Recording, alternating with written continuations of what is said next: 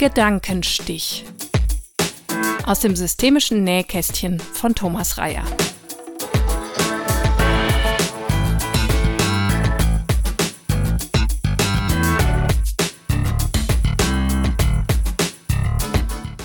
In meinem Podcast Gedankenstich stelle ich in loser Folge Konzepte und Methoden aus der Welt der systemischen Beratung, der systemischen Therapie und der systemischen Didaktik zur Verfügung. Beratung, Therapie, Coaching, Supervision etc.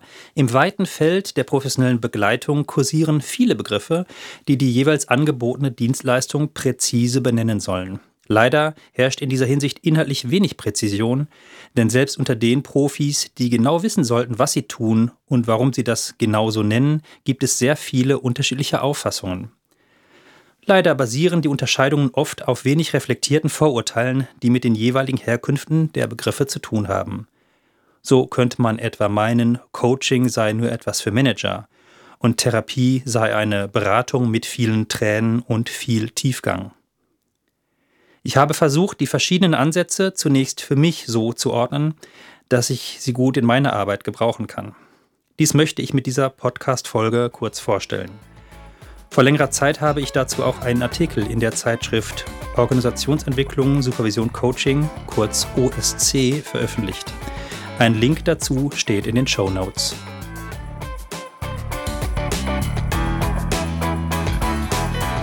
Es geht im Folgenden um Arbeitsformate der Prozessberatung, Prozessbegleitung und wie man sie begrifflich unterscheiden könnte. Warum ist es interessant, sie begrifflich zu unterscheiden? Es gibt nicht nur im systemischen Feld eine ganze Menge von Labels für Beratungsdienstleistungen, Beratung hier im weiten Sinne, die Beratung im engeren Sinne, Therapie, Coaching, Supervision, Moderation, Mediation, Teamentwicklung, Organisationsentwicklung, Intervision, vielleicht auch Training, Pädagogik, Behandlung, Begleitung, Entlastung. All das sind Begriffe, die man nutzen könnte, um eine jeweilige begleitende, prozessbegleitende Dienstleistung zu beschreiben. Und wie könnte man die jetzt unterscheiden? Ich werde mich vor allem um vier Begriffe bemühen. Vorneweg, Beratung soll hier aufgefasst werden als die Dienstleistung zur Gestaltung eines Prozesses, in dem eine oder mehrere Ratsuchende auf der Suche nach einer Lösung zu einem Problem sind oder vielleicht noch allgemeiner eine Veränderung anstreben, die mindestens einer Person in diesem System weiterhelfen würde. Und für mich steht in dieser Prozessbegleitung eine systemische Auffassung im Vordergrund, die neben vielen methodischen Aspekten vor allem auch eine Frage der Beziehungsauffassung zwischen Berater, Beraterin und Klient, Klientin ist. Hier geht es um eine Art von Augenhöhe. Das ist vielleicht auch ein Klassiker in der systemischen Welt, so dass wir nicht denken, die Expertise der Berater, Beraterin wäre über der Expertise der Klienten. Das würde man eher als Fachberatung äh, bezeichnen. Ähm, da wäre eine asymmetrische Beziehung der Fall. Das heißt, zum Beispiel nach einem sehr traditionellen medizinischen Helfermodell wäre die Expertise eines Arztes höher als die Expertise der Patienten, die gar nicht verstehen müssen, worum es geht, wenn sie nur die richtige Tablette kriegen. Ähm, davon sind wir in der Medizin ja nur auch weg, aber nur nochmal zur Verbildlichung. Auch eine asymmetrische Beziehungsform wäre ähm, in bestimmten Formaten, die auch manchmal mit systemischen Label daherkommen, interessanterweise in der, im Training, in der Pädagogik, in Behandlungen. Das wäre das medizinische Helfermodell, Begleitung oder Entlastung. Das sind Begriffe, die würden nicht einladen zu einer Idee von Augenhöhe. Bei Training, Pädagogik zum Beispiel würde man denken, die Person, die, ich sag's bildlich, vorne steht, in Anführungszeichen, weiß ja schon, wo es hingehen soll und legt die Ziele auch ein Stückchen fest. Das wäre also in diesem Sinne nicht auf Augenhöhe, weil die Klienten da keinen Freiraum zur Entscheidung über ihre Ziele haben. In der systemischen Prozessauffassung wäre das aber unabdingbar zugunsten der Augenhöhe. Zwar mit unterschiedlichen ähm, komplementären Rollen miteinander. Die Verantwortung der Berater, Beraterin wäre zum Beispiel, diesen Prozess zu gestalten, ohne Lösungsideen fest vorzugeben. Das wäre ja eher schon Fachberatung. In der Prozessberatung geht es darum, diesen Prozess zu gestalten und den offen zu gestalten, mit dem Blick darauf, dass hier Lösungen entstehen können. Die Verantwortung der Klienten wäre, sich da reinzugeben, ähm, und Verantwortung zu übernehmen, was für sie Relevantes dabei rauskommen kann und wie sie das vielleicht in ihr Leben, in ihren Kontext, in ihre Lebenswirklichkeiten implementieren können. Und ich persönlich empfinde diese Art von Aufgabenteilung im Beratungsprozess als sehr entlastend, weil ich ja mich nicht fragen muss, hm, ist das jetzt eine gute Idee? Passt das zu den Klienten? Ganz im Gegenteil, durch diese Symmetrie in der Beziehung kann ich darauf vertrauen, mit den Klienten, Klientinnen so zu arbeiten, dass sie mit ihren Ressourcen, die ja schon da sind, ja, das setze ich einfach voraus, Prozesse gestalten, die sie dann in ihrer Lebenswirklichkeit nutzen können für Veränderungen. Und die sind viel nachhaltiger und wirksamer als das, was, was irgendwie eine von außen hergebrachte Idee sein könnte. Ich finde immer den Gedanken interessant zu denken, wenn es so einfach wäre, dass eine irgendwie aufgeschnappte Idee, die jemand mal so sagen würde, die man vielleicht in einem Ratgeber lesen könnte. Die sind ja vielleicht nicht wertlos, aber wenn die den Personen, die vor mir sitzen, schon helfen würde, dann hätten die das bestimmt schon entdeckt. Dann hätten die im Freundeskreis schon die Idee gekriegt, wie sie es machen sollen. Und dann wäre das Problem nicht so schwerwiegend, dass sie jetzt hier in die Situation gekommen sind, Beratung oder Therapie umfassender aufzusuchen. Genau, soweit vielleicht vorneweg. Jetzt finde ich besonders wichtig für die Unterscheidung der Begriffe, ich würde gleich was zu Beratung und Therapie, Coaching und Supervision ausführlicher sagen, immer zu fragen, welche Art von Kontrakt schließe ich. Kontrakt ist die Art von Verabredung, die wir am Abschluss einer anfänglichen Auftragsverhandlung schließen, wo klar wird, um welche Themen geht es, wer will überhaupt was ändern, um konkret welche Anliegen und konkret welche Ziele soll es eigentlich gehen, auch inklusive der Grenzen dessen, was wir vielleicht nicht ansprechen, aber auch die Erlaubnis dessen, was wir ansprechen dürfen. Das alles wäre für mich ein Kontrakt und damit kann ich das Setting festlegen, Setting gestalten, wo ich entscheide, wer arbeitet wann, wie oft, mit wem, woran, woran vielleicht nicht, wohin. Das wäre die Entscheidung zum Setting. Auf den Kontrakt komme ich gleich nochmal.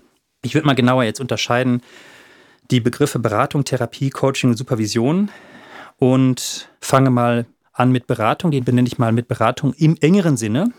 Hier könnte es äh, zum Beispiel um Beratung gehen, die man in psychologischen Beratungsstellen, Ehepaar, Familienberatungsstellen, Erziehungsberatungen, auch in freier Praxis finden kann. Hier geht es in meinem Verständnis um die Lösung eines konkreten, formulierbaren, umschreibbaren Problems. Das muss jetzt kein kleines Problem sein, nur weil ich jetzt Beratung im engeren Sinne sage, aber es ist eine Situation, die man durch Neuordnung der Kompetenzen ähm, aus einer systemischen Perspektive lösen könnte. Zum Beispiel geht es hier um Konflikte, um Entscheidungsdilemmata, um gemeinsame Zielklärungen, um Rollen vielleicht im Miteinander. Und hier geht es um eine Art von Lernprozess. Ich gehe davon aus, dass wenn jemand Beratung genießt und an dieser Art von Problemstellung oder einem Anliegen arbeitet, etwas für sich lernt, nämlich mindestens diese Art von Problem zu lösen und das auch mindestens als Tool für weitere ähnliche Probleme im Gepäck hat und das Zutrauen, solche Dinge anpacken zu können. Ich betone das mit dem Lernschritt deshalb, weil das für mich für die Therapie noch ein besonderes Merkmal und hilfreiches Merkmal sein kann. Kommen wir zur Therapie. Hier müssen wir erstmal abgrenzen. Therapie ist ein geschützter Begriff. Therapie als Psychotherapie, als heilkundliche Behandlung dürfen Menschen nur anwenden, die eine entsprechende medizinische oder heilkundliche Approbation haben. Das wäre zum Beispiel klassische Psychotherapie oder klinische Therapie.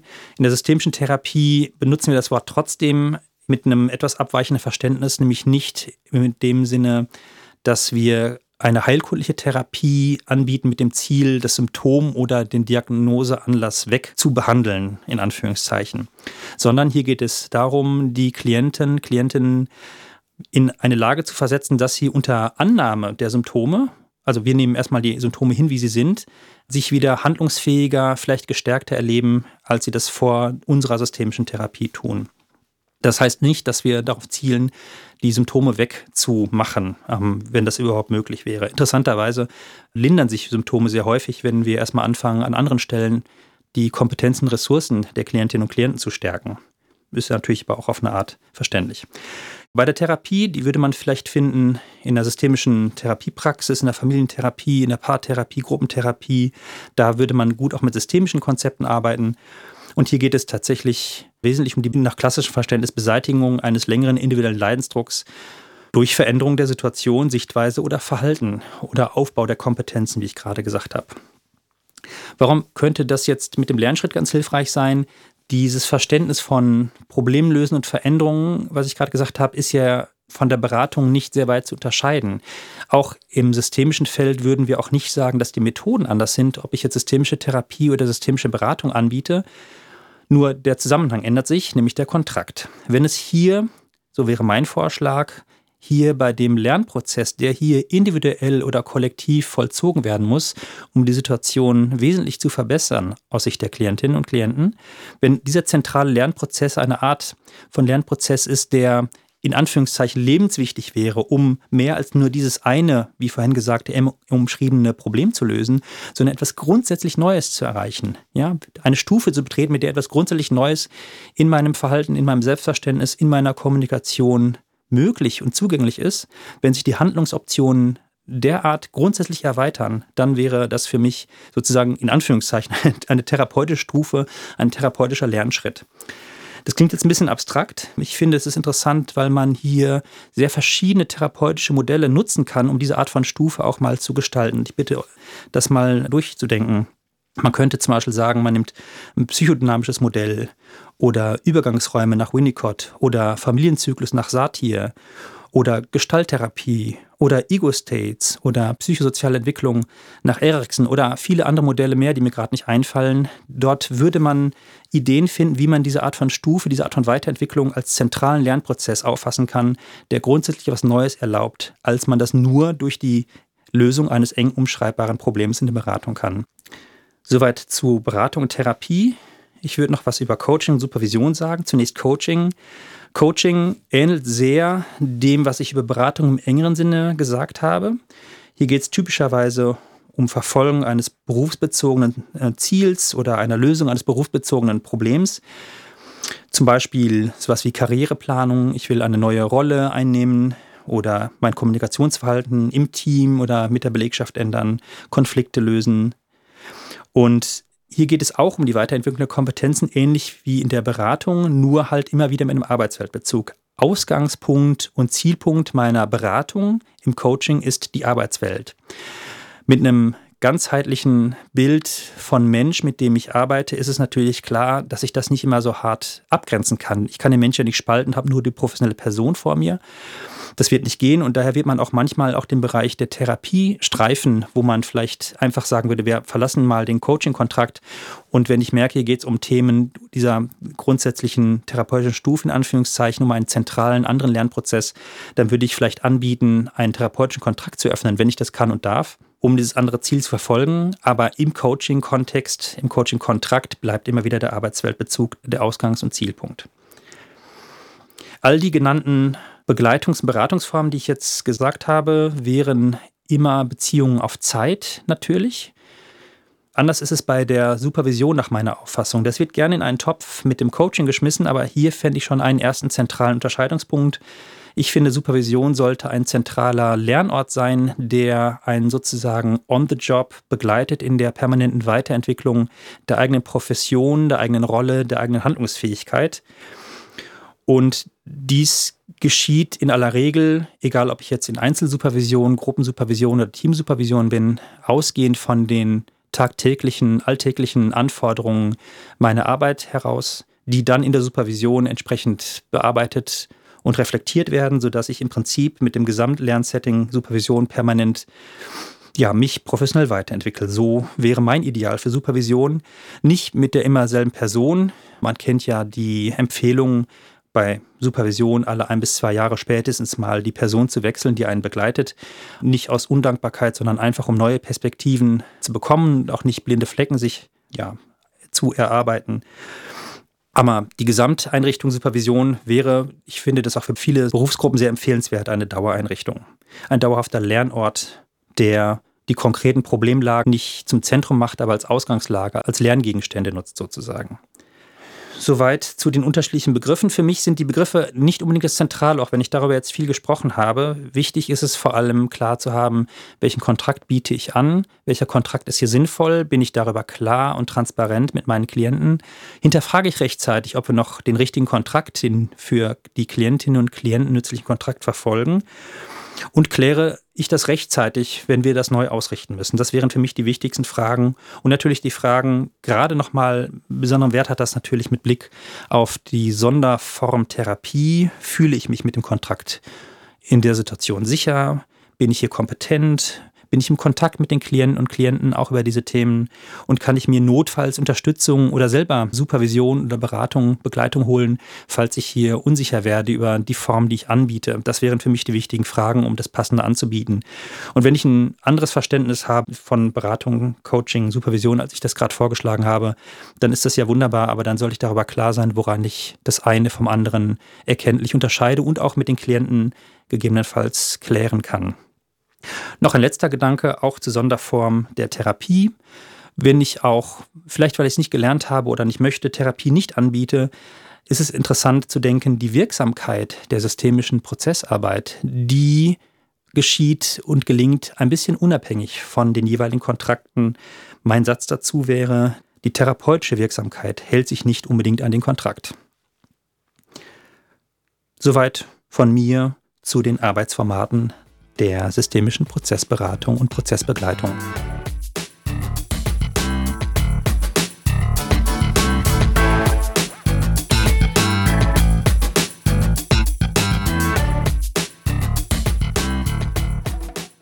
Rätsel vom Bauern mit Wolf, Schaf und Kohlkopf, gelöst von diversen Berufsgruppen.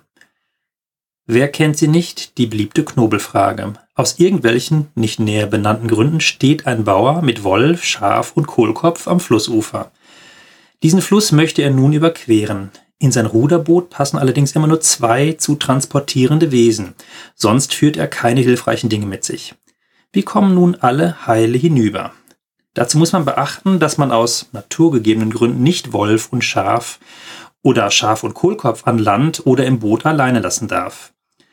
Der ungebildete Mensch würde dies natürlich sofort so lösen. Der Bauer rudert zuerst das Schaf hinüber, dann rudert er zurück. Auf der nächsten Überfahrt nimmt er den Wolf mit, nimmt aber auf der Rückfahrt das Schaf wieder mit zurück. Auf der nächsten Fahrt bringt er den Kohlkopf hinüber, rudert leer zurück, um dann mit der letzten Fahrt das Schaf hinüberzubringen. Dort kann er wieder auf alle gut aufpassen, wie ein guter Hirte. Soweit der ungebildete Menschenverstand.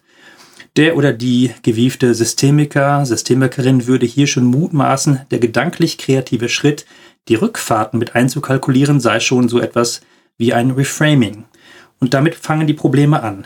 Denn so lösen spezialisierte Personengruppen diese Aufgabe. Und jetzt seid ihr an der Reihe. Bitte wählt aus den systemischen Prozessformaten eines aus und beschreibt in Kurzform passende Herangehensweisen. Wenn hierbei kleine Karikaturen entstehen, dann ist das in Ordnung.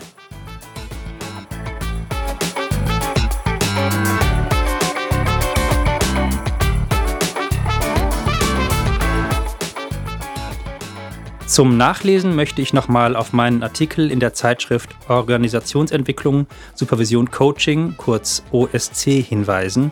Er ist dort 2016 erschienen unter dem Titel Beratungsdschungel, Beratung, Coaching, Therapie, Supervision und mehr.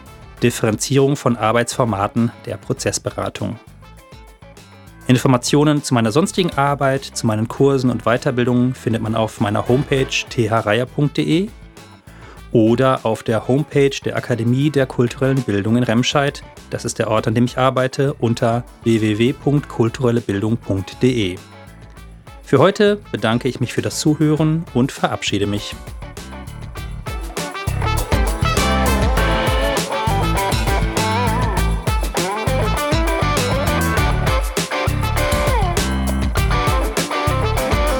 Gedankenstich aus dem systemischen Nähkästchen von Thomas Reyer.